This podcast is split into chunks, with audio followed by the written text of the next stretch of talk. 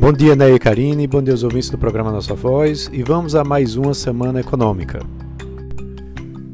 Depois de mais uma semana bastante tensa no mercado financeiro, por conta da decisão do ministro do STF, Faquim, eh, que anulou as condenações do ex-presidente Lula eh, e que teve um impacto forte no Ibovespa, com a queda de mais de 4% em apenas um dia, a gente teve uma recuperação da Bolsa eh, com a aprovação da PEC emergencial, apesar dela ter sido desidratada mas que não evitou esse recuo na semana de 0,9% né, da Bolsa Brasileira. E para os próximos dias dessa semana a gente vai ter uma, um calendário é, bastante importante, é, com uma nova super quarta né, de decisões de juros aqui no Brasil e lá nos Estados Unidos, e que vai trazer muitas expectativas para como a Selic vai se comportar né, a partir dessa decisão. É, mas antes disso, já hoje a gente tem algo muito importante.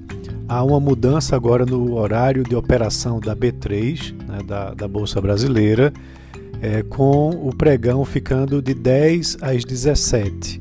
Isso acontece né, por conta do início do horário de verão lá nos Estados Unidos né, evitando uma diferença muito grande nas operações das bolsas dos dois países.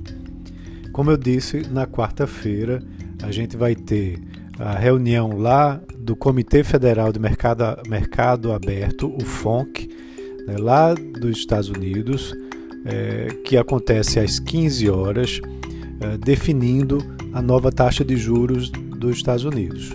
Há uma expectativa da manutenção no patamar entre 0 e 0,25%, só que o mercado vai ficar muito atento ao comunicado do Banco Central americano. Tá? Para a gente entender desse cenário de tensão eh, de mercado por conta eh, da alta recente dos títulos do Tesouro Americano eh, e também da ameaça de inflação. Então, o comunicado vai poder nortear melhor em relação a isso. Já aqui no Brasil, no mesmo dia, na quarta-feira, após o fechamento do mercado, lá pelas 18h30, teremos a vez do Comitê de Política Monetária, o COPOM, do Banco Central, que vai anunciar a nova taxa Selic.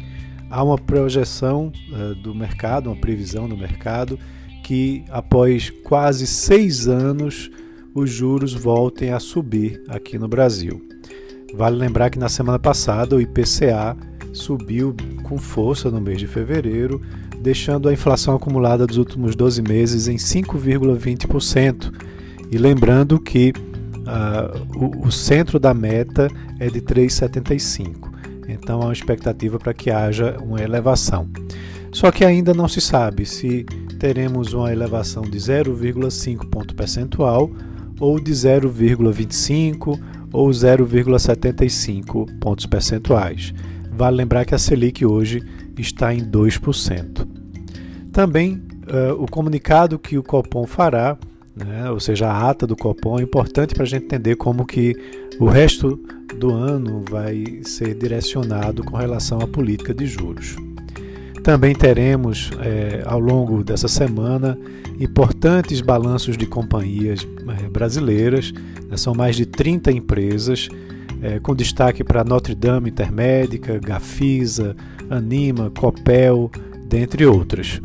É, também temos uma agenda é, importante com relação à divulgação dos dados do mercado de trabalho formal né, para o mês de janeiro, que até agora ainda não foi divulgado, né, o CAGED, e espera-se que seja divulgado agora. É, lá fora, temos alguns dados importantes também na terça-feira ah, nos Estados Unidos com a, a, divulgação dos números de vendas do varejo e da produção industrial daquele país. Há algumas expectativas para que haja um recuo né, no varejo é, por conta da pandemia e a indústria deve avançar né, é, um, um, pouco no mês de fevereiro. É, essa é a expectativa de mercado. Então é isso, um ótimo início de semana a todos e vamos acompanhar como que a economia e os negócios vão se é, desenrolar ao longo dessa semana.